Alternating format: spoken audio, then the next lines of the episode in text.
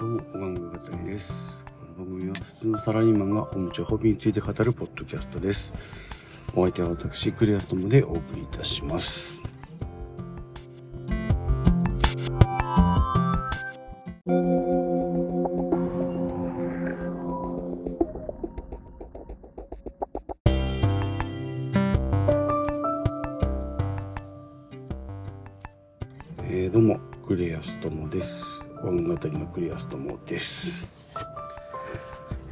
と、この前ちょっとですね、あの、まあ、部屋の片付けといいますか、まあ、家のちょっと収納を増やしたいなと思って、あの、IKEA に行ったんですけど、まあ、あの、あれですね、あの、スウェーデンの、あの、まあ、家具メーカーといいますか、家具のお店がありますが、はい、IKEA さんに、えーちょっと行ってきまして、で、まあ、なんかこう、物しまう箱とか、いくつかこう、あの、買いに行ってですね、まあ、い IKEA も、あの、結構大きい店舗なんで、あの、まあ、結構郊外にあって、離れてるので、中に、あの、その、まあ、IKEA が出してる、あの、なんていうんですかね、まあ、一部食品なんかもね、あの、売ってるんで、まあ、そういうのが、あの、実際に食べれたりするレストランがあるんですけど、あの、そこでこう、まあ、なんですかね、スウェーデンのなんか料理みたいなのもね、あの、食べれるんですよ。あんまり、なかなかね、あのスウェーデン料理って、料理屋さんも、まあ、まあ、あるとは思うんですけど、あのなかなかスウェーデン料理食べに行こうっつって食べに行く人もなかなかあまりいないんじゃないかなとは思うんですけどそう IKEA では。あの時々こうスウェーデンの料理があのレシピというかメニューで出ていてそういうの食べれるんですけど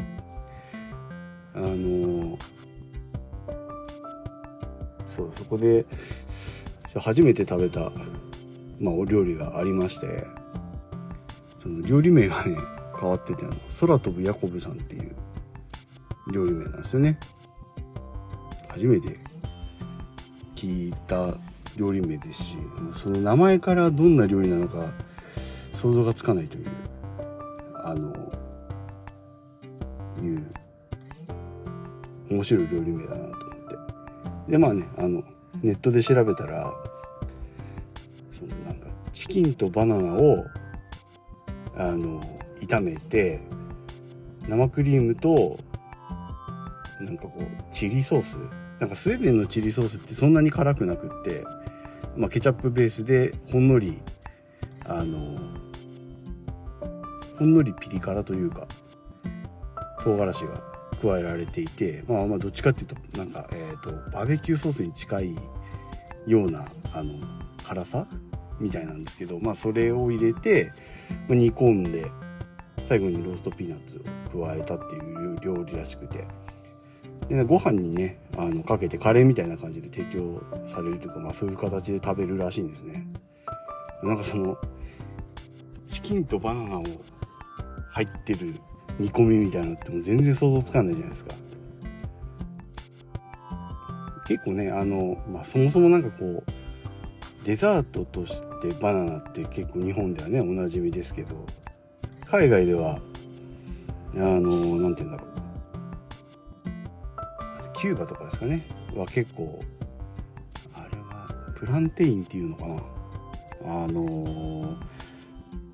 なんていうんだその甘くなるまで熟されたあのバナナじゃなくってちょっとか青い状態のバナナ、まあ、なんか厳密に言うとあのなんていうんだろう。種類が違うらしいんですけど、まあ、その調理用バナナって言われるんですかね。をなんか結構あの、ま、芋のように使って、まあ、フライにしたりとかするのってあるんですけどなんかもう全然そのスウェーデンで食べるその空飛ぶヤコブさんはどうもその甘いバナナを普通に使うみたいで、まあ、それをなんか調理方法というかレシピを見ただけでもちょっと味の想像が全然つかなかったんでちょっと食べてみたんですけど。そうですね。でうーんなんだろう。あちなみにその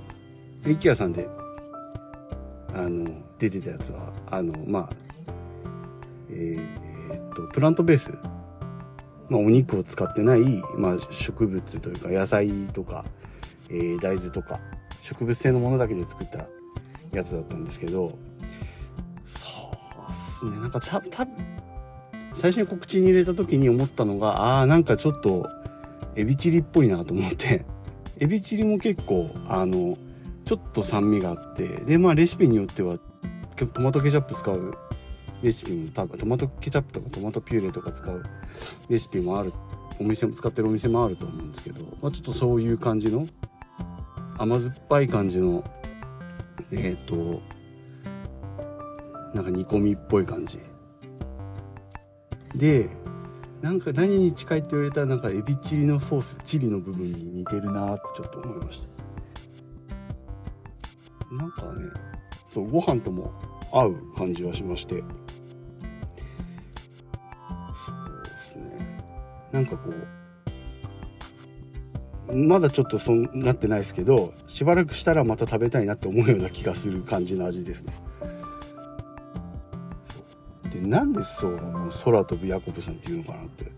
いうのなんですけどなんかそのパイロットだった方がなんか、えー、考案されたメニュー家庭料理だらしくて、まあ、そのヤコブさん。あのスペル言うとジェイコブになると思うんですけどまあスウェーデンの方ではヤコブと読むのかな。そのヤコブさんって方がなんか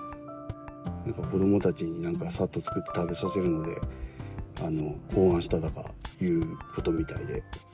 はい。それがなんかこう、えー、まあ、一般的になって今でも食べられているということでした。全然わかんないじゃないですか。なんで空飛ぶヤコブさんなのかっていうのとその人はあのパイロットかなんて分かんないし なんで空飛ぶのかなと。美味しすぎて空飛飛んじゃうのかなとかなんかそういうのかなと思ったんですけどそういうことでもなく純粋に職業の話でした、ね、なかなかそのなんかこうなんて言うんだろう。名前が料理の内容と直結し全然直結してないみたいなのってあんまりなかったかなと思って。人名がね入ってるのもあるじゃないですか。例えば麻婆豆腐とかだとあれはまあっていうまあごめんなさい。あの中国の中国っていうかそのマンダリンの中国語のあの発声は分かんないですけどまあまあっていうおばあさんのお豆腐料理だから麻婆豆腐っていうのはなんかどっかで昔聞いたことあるんですけどまあそれはなんとなく分かるじゃないですか。豆腐使ってる料理だっていうのが。ただもう あの空飛ぶヤコブさんに関してはもうバナナも出てこないしチキンも出てこないしあのチリソースも出てこないんで全く想像がつかないっていうのね。このなんか非常に面白いな。とあとなんかえー、っとそれもね前 IKEA さんに何出てたと思うんですけどあのその時食べなかったんですけどヤンソンさんの誘惑っていうのもあってそう。これもなんとかさんっていうのが名前に入ってるんですけどあのもう名前にその材料名も出てこない調理方法も出てこないっていうパターンのやつでそれはねなんか調べたらじゃがいもとアンチョビのグラタンっていうことでなんかその語源はなんか諸説あるらしいんですけどうん。なんかそれも不思議な名前ですよね。うん。なんかスウェーデンの方はそういうネーミングをするのが好きなのかなと思ったんですけどもし他にもあれば知りたいですけど。とりあえずその2つぐらいかな私が知ってるのを調べてああこういうもんだっていうのがあったの。まあもし今後 IKEA さんで食べれるものがあればまた試してみたいなと思いました。はいって感じです。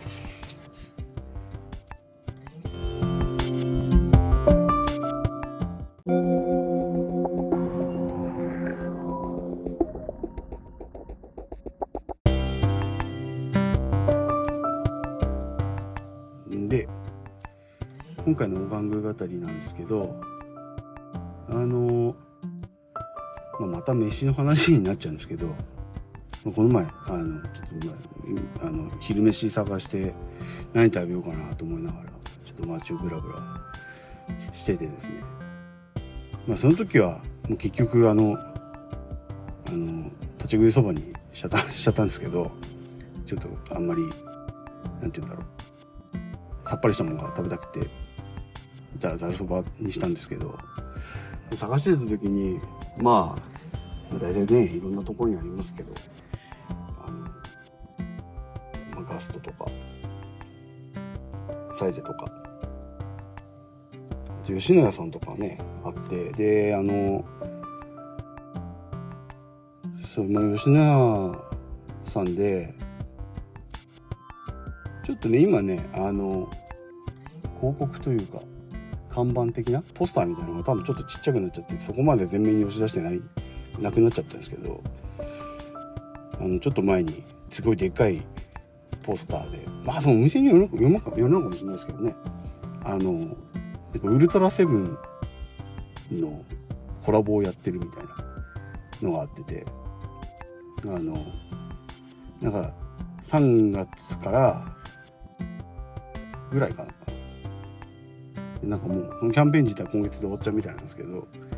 今月6月ね。6月末で終わっちゃうらしいんですけどなんかポイント貯めて、まあ、ある程度のポイントいくとなんかこのウルトラセブンのあのなんかえー、えー、なんていうの吉野家さんで使えるあのポイントカードみたいなのとかあとなんかえー、まあウルトラセブンのなんかそのキャンペーンオリジナルのフィギュアもらえるみたいなやつとかなんか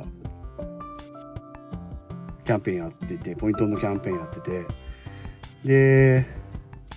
それでこうああそういえばこのキャンペーンやってたんだなと思って今からさすがにポイントを集めてもなっていうんで 結局吉野さんでそのウルトラセブンにつられて入ることはなかったんですけどあのそうなんかねあの、まあ、ウルトラマンといえばおなじみののソフビ人形みたいなのがオリジナルカラーのやつがその景品の中の一つになって。でもそれなんか500円で1ポイントとかなんですけどなんかそのウルトラセブンのオリジナルカラーのソフビをもらえるもらうにはゲットするにはなんか20ポイントぐらい貯めなきゃいけないみたいで。なんだかんだなんか9000円とかそれぐらいになっちゃうなっちゃう。9000円持っていくか。20ポイントだから。1万円近く使っちゃう。使わなきゃいけなくなっちゃうんですね。まあまあそんなことも考えてしまうとちょっとね今からじゃ間に合わないですしそこまでめちゃくちゃセブンにあウルトラセブンに思い入れがあるわけでもなくて、うん、まあちょっとそれであのよしここからポイント集めようって気には方向にはならなかったんですけど、うん、あのウルトラセブンって全然私あの世代じゃなくないんですけどそうなんか今年で今年なのかな？55周年だそうで。すごいですね55周年っていうとね。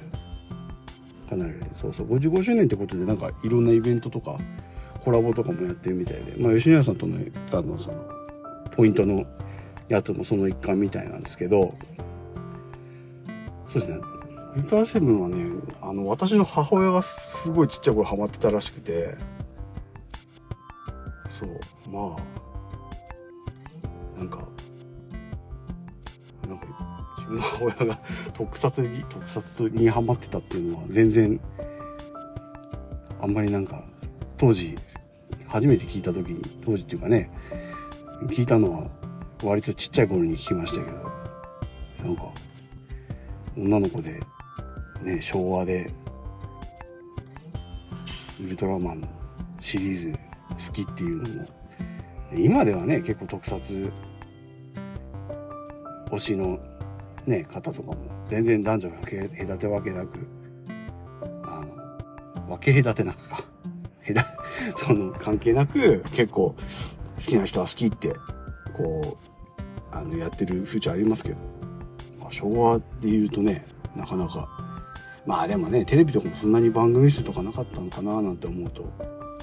たまたま見たらハマったみたいなね感じだったのかもしれないですけど母親がすごい好きでなんか夢に出てきた時はめちゃ嬉しかったみたいなこと言っててすげえ あのすごい特撮推し女子じゃんとか思ったんですけど、うん、でウルトラマンのシリーズ私そんなにウルトラマンちゃんと見見なかったんですけど唯一全部完走してしたシリーズがあってウルトラマングレートっていうシリーズなんですけどまああのウルトラマンのが好きな方は多分知ってると思うんですけどこれこれがね多分一番見たかなって思ってて。ウルトラマングレートってえっ、ー、とねやったのがあでもそうか。やったっていうかあれなんですよね。あのビデオでしか展開してなくてオリジナルいわゆる OVA ってやつですよね。ビデオ作品でしか展開してなかったやつで。あのテレビでやってたんじゃなくてまあ当時は。当時はっていうかねまあ TSUTAYA みたいなビデオレンタル屋さんが、まあ、個人経営のビデオレンタル屋さんが実家の近くにあってそこで時々借りてきて家で見るっていうので前作前話見たのかな。ですけどウルトラマングレートは見た目で言うとね難しいな。でもウルトラマンの見た目説明するのって口立つすごい難しいですよね。それぞれねシリーズいろんなやついますけど。でも唯一なんか特徴を言うんであるとするとちょっとねウルトラマンだまずウルトラマンって何色ですかって言われた時に多分思い浮かぶ色ってまああの多分今はちょっと違うと思うんですけどまあ大体パッと聞いた時に赤と銀っていう人が多いんじゃないかなって思うんですよね。まあ、最近そこに青が入ってたりもするんですけど。でなんかちょっとねウルトラマングレートはその銀じゃなくて白っぽいんですよね。かなり白みが強いというか白っていう色がはっきり分かれてる感じがしてで。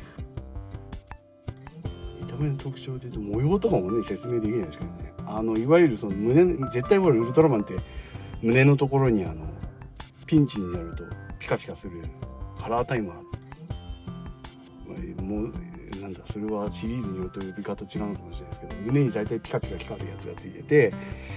あの活動限界が迫るとそこが点滅したり音が鳴ったりする。マークみたいなのがマークというかアラアラートの装置みたいなのがついてるんですけどウルトラマングレートはそこにあれはそう逆三角形っていうかなんか三角形のえっ、ー、と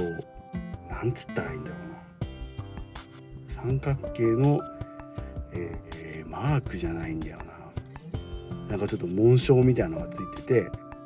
で真ん中にちょっとこうポポツッとこう緑色というかまあちょっと発光光ったり光るようなところがついてるのが、まあ、ウルトラマングレード見た目で言うとしますけど。であと特徴で言うとそうお話がねあれなんですよね。えっ、ー、と作ったのはもう円谷さんっていうそのまあ円谷プロっていうかウルトラマンシリーズ作られてるところなんですけど撮影自体はねオーストラリアで撮影してて出てくる人がねほとんどあの日本人じゃないんですよね。一応そのえっ、ー、とね主人公というかウルトラマングレートに変身するえっ、ー、とまあ主人公が、えー、の名前が、えーとね、ジャック・シンドウっていうのかな確かジャック・シンドウっていう名前なんですけど一応日系っぽい要素が神道というあの日系っぽい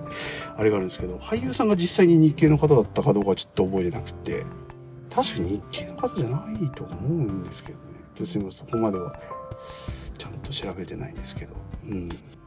うん。でそうですね。でなんかシリーズ的には平成で1作目みたいですね。その1個前がウルトラマン80ウルトラマンシリーズでいうと。ウルトラマン80はテレビでやってたのかな？やってた気がするけどな。うん。そう。でまあそのウルトラマングレートだけは全部借りてみました。なんかね結構ねどうだろうな。なんかね あのそう。えー、っとねウルトラマンのなんつったらいいんだろう。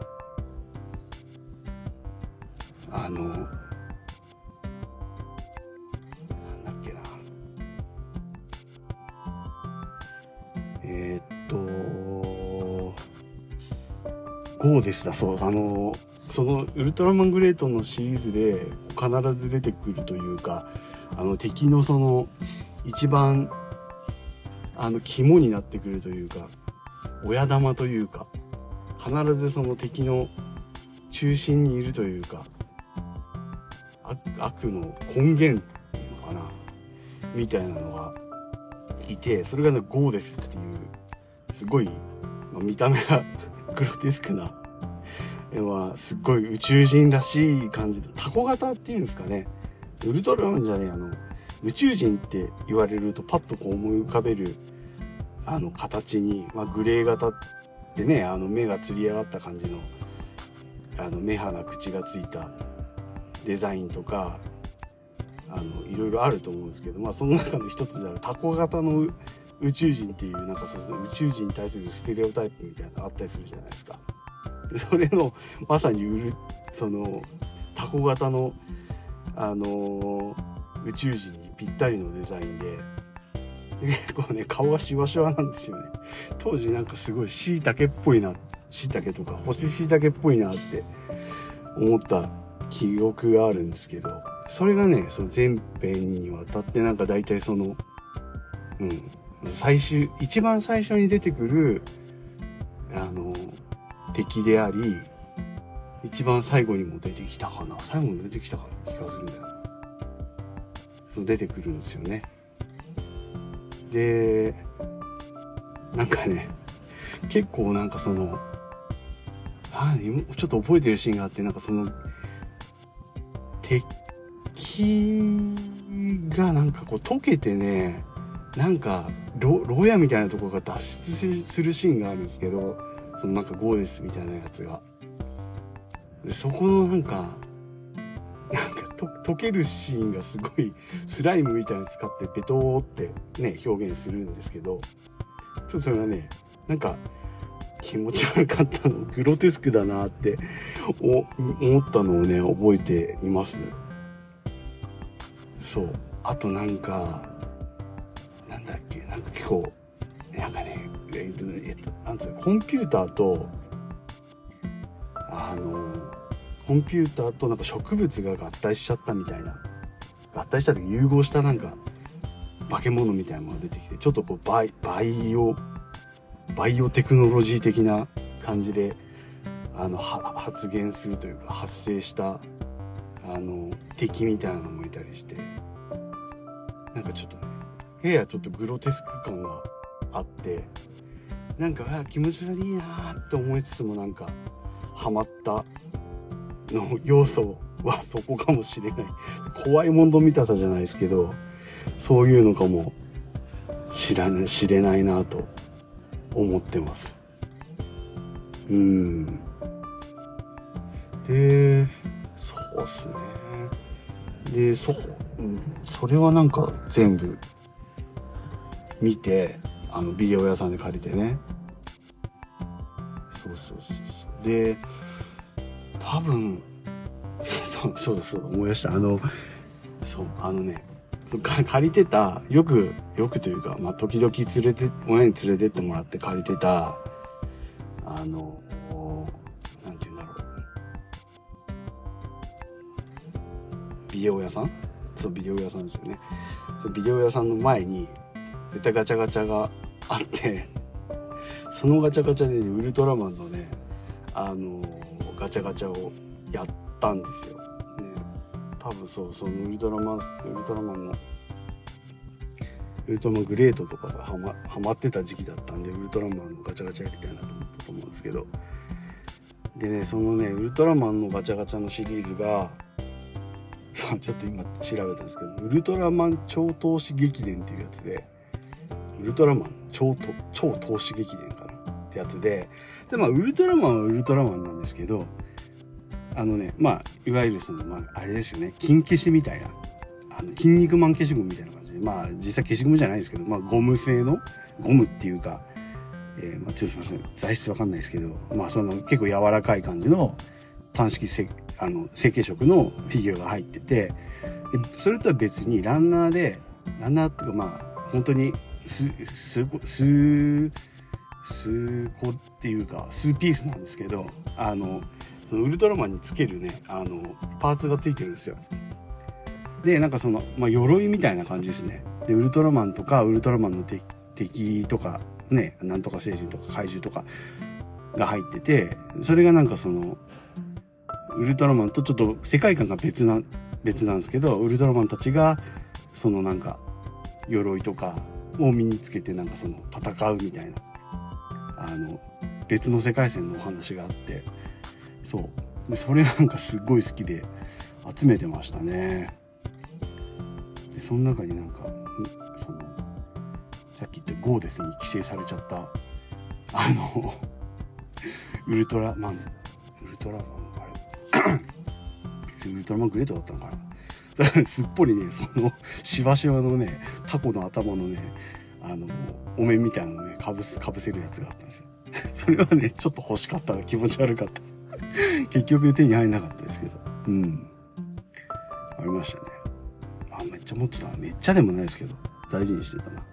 それこそウルトラセブンのやつとか持ってたかもしれないですね。うん。シリーズもうやってないんだろうな。すごい好きだったんだけどな。そのちょっとねあのまあガンダムで言うとなんかガンダムもあの本来は、まあ、メインのラインがあってそのちょっとそそこから派生したやつでね武者シリーズとか三国志シリーズみたいなのがあったりするじゃないですか。ちょっとその本来のあのラインのあのキャラクターだったりメカだったりっていうのがなんか別の要素をプラスしたシリーズがやってたりする。そういうのなんかこうアレンジが効いたりしてて面白いなと思ってて。うん。まあその一環でなんかそのウルトラマンの、えー、超投資列伝だっけ。ちょっとごめんなさい。お考えちゃったけどそそのシリーズは好きでしたね。うん。でまたちょっとねそのプラの部品があのあの外れやすかったり 壊れやすかったりするのも ご愛嬌で。うん。それもなんか懐かしいですね。ですね。でまあそれが多分私が幼稚園ぐらいの時で小学生に入った時にウルトラマンティガーかな。がやってえー、っとそうその時のウルトラマンで初めてそのフォームチェンジっていうのスタイルチェンジっていうのかな。あの色が変わる。ウルトラマンティガーはえー、っとね青青っていうか若干ちょっと紫っぽいんですけど紫と赤が両方の色が入っているのが通常のあれでその、まあ、戦いの状況に応じて赤だけになったり青だけになったりする。赤はなんかそのスピードは遅いけどパワーが出る。えー、っとでその紫の方は、えー、パワーは出ないけどスピードは出るみたいななんかそういうこうトレードオフの あのモードに切り替えるっていうのをやったのは初めてですかね多分ウルトラマンっていうか。今はなんかだいぶ当たり前になってるみたいですけど。すげえ色変するやつも色変どころかもう形まで変わっちゃうんですよね今のやつってね。先輩の力を借りるみたいなやつがあって。あれは。ウルトラマン Z だったかな。朝テレビ見ててこうあれすると時々やってて今はこんなのやってるんだみたいなの時々あれしましたけど、うん、ウルトラマンティガはあれですね。えー、と V6 の長野さんが主演されてて。そそれもなんか新鮮新鮮ってわけじゃないけど そうだ。そうだあの当時あのえー、っとあれなんあれ TBS だっけ？あれ何何やってたんだっけ忘れてた。うたばんってやっててあの元 SMAPの中居さんと石橋貴明さんが MC やってていろんなあの芸能芸能人か芸能人っていうかあのねあのミュージシャンっていうかアーティストの方呼んでなんかトークしたり時々ちょっとバラエティっぽいことやったりする番組で。あのまあやっぱ V6 とか出てて長野さんが出るとああティガの人だって 毎回思ってたのを思ってましたね。そう。なんかでもあれあれらしいですね。権利の関係でなかなかあのティガはその長野さんのあれを出す出すのが難しいだか出せないだかわかんないですけどあるみたいですね。あの大人の事情でいろいろと。うん。でなんかそのん？い？最新作のウルトラマンはウルトラマンブレブレーザーってやつでちょっと全然わかんないんですけど、まあ、まあ、ウルトラマンブレーザーっていうのがあってなんかなんかちょっと1個か2個ぐらいの前のやつでウルトラマントリガーっていうのをがあってそのウルトラマントリガーはそのティガの弟子なのかな？弟子とかいう設定だったかな。そうでなんか結構ねウルトラマンもウルトラ兄弟とか言ってますけどそのうちウル,、ね、あのウルトラ親子とか全然今普通になってて。えっ、ー、とね。えっとね。ウルトラセブンそうこのあのトークの最初の方で話したウルトラセブンの息子でウルトラウルトラマンゼロっていうのがいるんですよね。あのウルトラセブンは後頭部にそのアイスラッガーっていうなんか手裏剣というかなんかこう刀みたいなのがついててそれを武器として使うんですけどゼロはそれがあのちょっとあの何て言うんだろう。左右についてる。真横じゃなくてちょっと頭の斜めにこう2個ついてる。2個使える。でなんか組み合わせてブーメランみたいにもできるんだっけな。なんかわかんないけどそういうあのやっぱりちょっと遺伝があるんですよね。でそのゼロの敵がベリアルっていう言うんですよ。でなんかちょっとあのもともとはいいやつだったんですけどなんかこう悪の道に染まっちゃったやつみたいなやつがいてベリアルっていうのがいて。でベリアルにも息子がいてえー、っとね、それがね、なんていうのジードだ。ジード。ジードが、ジードっていうやつがいて、で、そいつはなんかちょっと悪の道には進まなかったみたいな、ちょっとね、複雑な、あの、相関関係が、ウルトラマンの、あの、世界にも、こう、押し寄せていて、やっぱり長くやってるんで関係性を作っていくこうとすると、そういうのが出てくるんだなと思いました。だからあれなんですよね多分。ウルトラマンウルトラマンゼロを見て育った世代はえっ、ー、とセブンの息子がゼロなんだよって言うんじゃなくてゼロのお父さんがウルトラセブンの話をする時にああゼロのお父さんの話ねってなるんだろうなと思って。そうなんか前にあのツイッターかなんかで見たんですけどあのえっ、ー、とねジャンプでやってた。ナルト。私の世代で言うとジャンプでやってたナルトっていうねあのまあ世界的にもすごい有名な人気のコンテンツがあるじゃないですか。あのオレンジ色の服着た忍者のやつが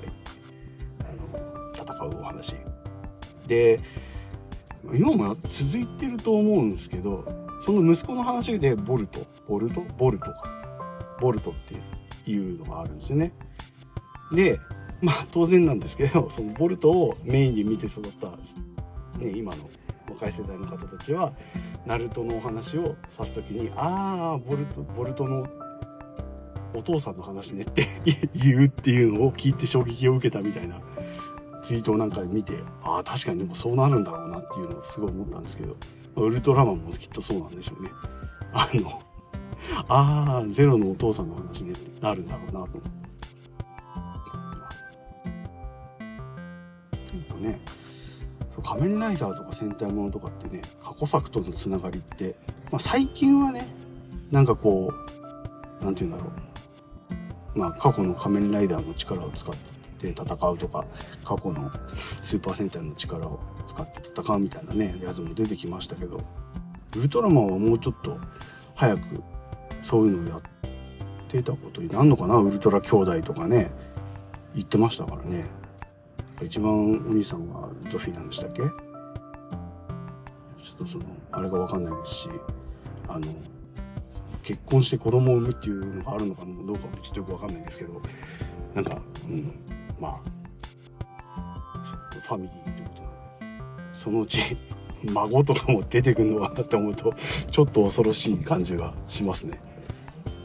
うん恐ろしいけど面白いですね。まあそんなところでウルトラ